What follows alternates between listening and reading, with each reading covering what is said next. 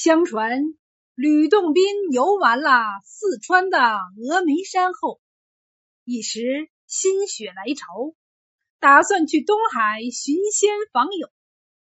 他身背宝剑，沿着长江顺流而下。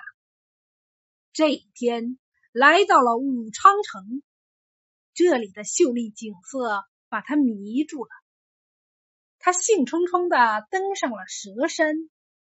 站在山顶上，举目一望，呵，只见对岸的那座山，好像是一只浮着的大龟，正伸着头吸吮江水。自己脚下的这座山，却像一条长蛇，昂首注视着大龟的动静。吕洞宾心想。要是在这蛇头上再修一座高楼，站在上面观看四周远近的美景，不是更妙吗？可这山又高，坡又陡，谁能在这上面修楼呢？有了，还是请几位仙友来商量商量吧。他把宝剑往天空画了那么一个圈儿。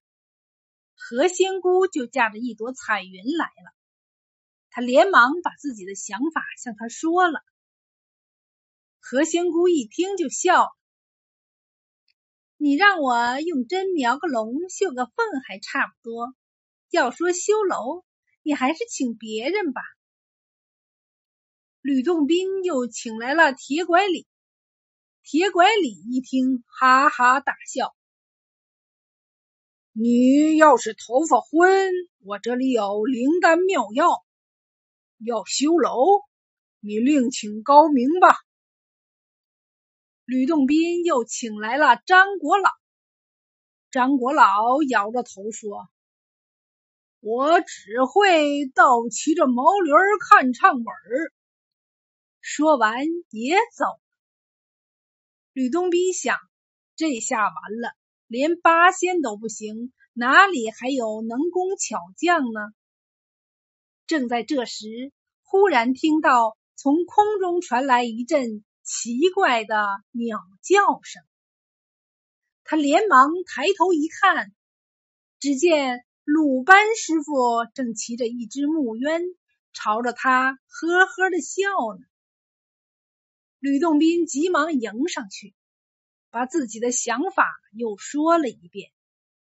鲁班师傅走下木渊，看了看山的高度，又打量了一下地势，随手从山坡上捡来几根树枝，在地下架了拆，拆了架，想了一会儿，说：“咱们明天早上再商议吧。”第二天早上。